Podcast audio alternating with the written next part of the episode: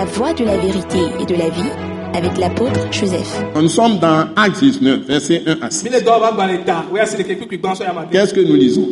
Pendant qu'Apollos était à Corinthe, Mhm. Paul, après avoir parcouru les hautes provinces de l'Asie, Mhm. arriva à Éphèse. Mhm. Ayant rencontré quelques disciples, il leur dit. Avez-vous reçu le Saint-Esprit quand vous avez cru? Ils lui répondirent Nous n'avons pas même entendu dire qu'il y ait un Saint-Esprit. Il dit De quel baptême avez-vous donc été baptisés Et ils répondirent Du baptême de Jean. Alors Paul dit Jean a baptisé du baptême de repentance, disant au peuple de croire en celui qui venait après lui, c'est-à-dire en Jésus. Sur ces paroles, il fut baptisé au nom du Seigneur Jésus. Lorsque Paul leur eut imposé les mains, le Saint-Esprit vint sur eux et ils parlaient en langue et prophétisaient. Amen. Amen. Amen.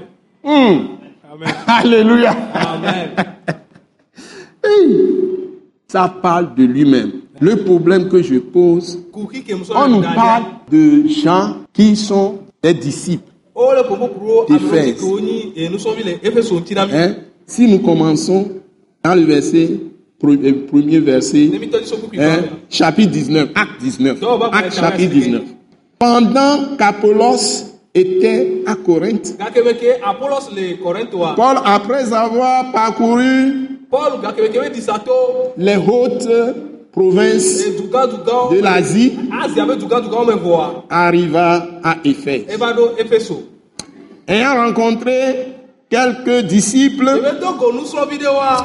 il leur dit, E wo Paul leur dit, tu es chrétien, tu es dans une église, tu es dans ceci. Aujourd'hui, Egbea. il y a beaucoup de divisions dans le corps de Christ. Les gens parlent de beaucoup de dénominations. Je suis de tel ministère, je suis de telle église, je suis de ceci. Et certains croient que les autres ne les concernent pas. Ils, ils se trompent, ils se trompent. Mais il y a un dénominateur commun. Il y a un dénominateur commun pour que tu sois appelé vraiment un vrai disciple de Jésus. Alors, Paul leur demanda, parce qu'il y a des disciples de Colosse, non? Il y a des disciples de d'autres pays, Philippe, il y a des, des disciples des- qui sont des Romains, hein, des Africains, hein, des Malgaches, des Français, des Belges, Euh, etc. Après, Mais Belge, on demande, il, il leur demanda, Eh avez-vous reçu ou bien avez-vous été baptisé du Saint-Esprit? Avez-vous reçu le Saint-Esprit?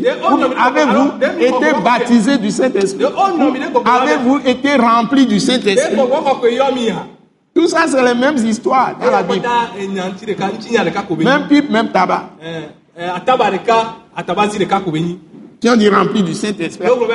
As-tu été rempli du Saint-Esprit? Puisque Eh, bɔ- Éphésiens, Éphésiens 5, Efeso tɔ ba gblɔ ta ma tɔ. l'épître aux Éphésiens, Eh, chapitre on l'a 5, dit, verset 18, Et ta tɔ dit, ne soyez pas, ne vous enivrez plutôt pas de vin. O gblɔ be Hein? Ne vous enivrez pas de vin.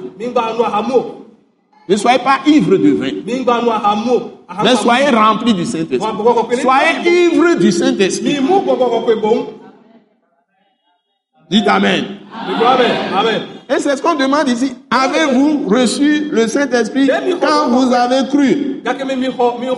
Il lui répondit, Ɔlɔnu ne be. nous n'avons pas même entendu dire qu'il est un Saint-Esprit. Non, mais maintenant, combien de fois vous méditez ou vous, en- vous, vous étudiez la parole de Christ sur l'Esprit, sur le Saint-Esprit Sur la personne et l'œuvre du Saint-Esprit. Combien de messages on donne sur ça? Quel, Combien de prières? De, de tout ce qu'on fait dans l'église. C'est ça mon problème aujourd'hui. Kuki. La question que je pose à tous les saints. Eh, Et ceux qui vont venir à Christ, ils doivent chercher absolument à être remplis de l'Esprit Saint, à entrer dans l'Esprit, à marcher par l'Esprit de Dieu. Sinon, ta vie chrétienne ne peut pas être riche pour toi. Donc, nous ne devons pas rester dans la chair, dans nos propres pensées.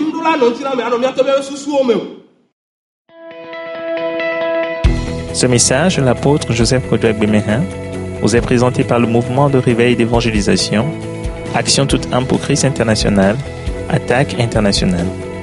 Pour plus d'informations et pour écouter d'autres puissants messages, Merci de nous contacter au numéro indicatif 228 90 04 46 70 ou de visiter le site web atacinternational.org.